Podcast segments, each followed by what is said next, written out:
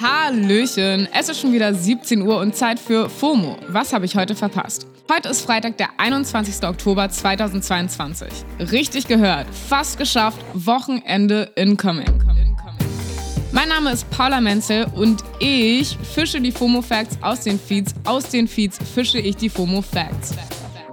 Und heute geht's um Liz Truss vs. Lettuce, Peter Fox Comeback und Bingen am Freitag.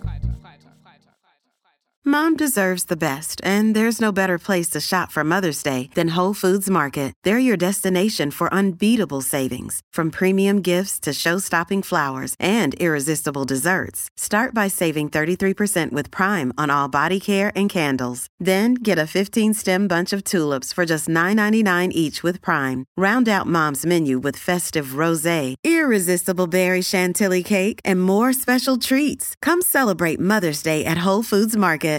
Und weil wie immer unglaublich viel los ist, kommt jetzt erstmal der ultimativ schnelle Timeline-Recap. Erstens. Olaf Scholz hat ja neulich die Richtlinienkompetenz entdeckt. Was das ist, hat Pablo am Dienstag hier erklärt. Und diese Entscheidungsgewalt gefällt ihm anscheinend. Laut Recherchen von NDR und WDR will der Bundeskanzler durchsetzen, dass Teile vom Hamburger Hafen an das chinesische Staatsunternehmen Costco verkauft werden. Der Deal wurde natürlich nochmal von ein paar Ministerien überprüft. Ja, und alle sollen davon abgeraten haben. Aber Scholz soll very strong-minded sein. ExpertInnen finden diesen Schritt gefährlich, denn dann hätte ein autoritäres Regime Kontrolle über einen wichtigen Teil unserer Infrastruktur. Und wir sehen ja gerade schon bei Russland, was das bedeuten kann.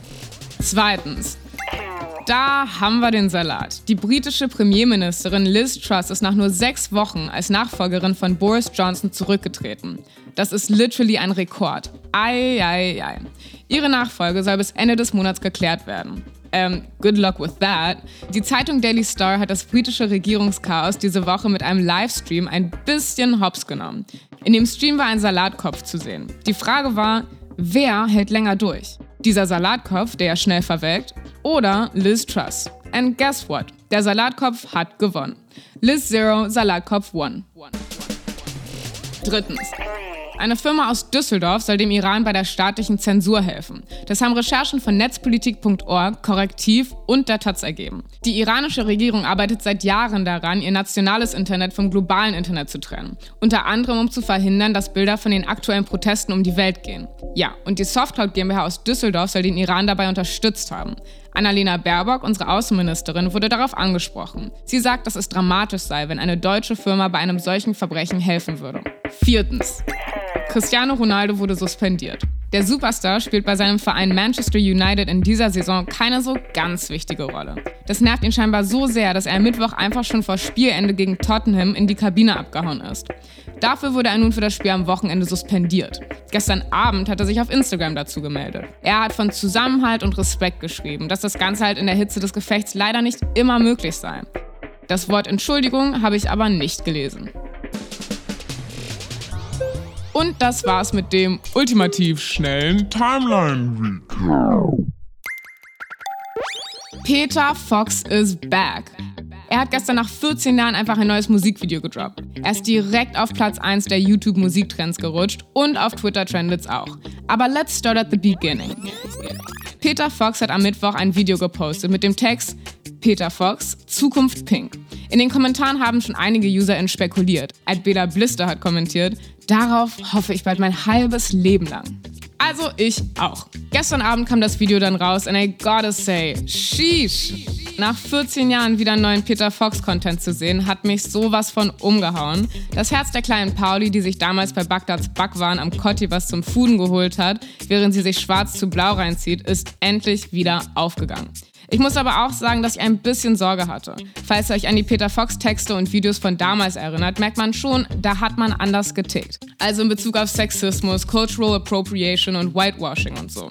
Aber Today's Peter Fox scheint sich wie wir alle weiterentwickelt zu haben. Es gibt aber schon kritische Stimmen, die sagen, dass er sich für den neuen Song an südafrikanischer Musik bediene. Auf der anderen Seite verteidigen ihn seine Fans und sagen, Peter Fox hat schon immer Black Artists unterstützt und Appreciation gezeigt. Im neuen Song geht es um die Vision einer Welt, die von Frauen regiert wird, in der es Eis, Pink Grapefruit und Gin, einen blauen Himmel und billige Buden in Downtown gibt. Gebt es euch auf jeden Fall.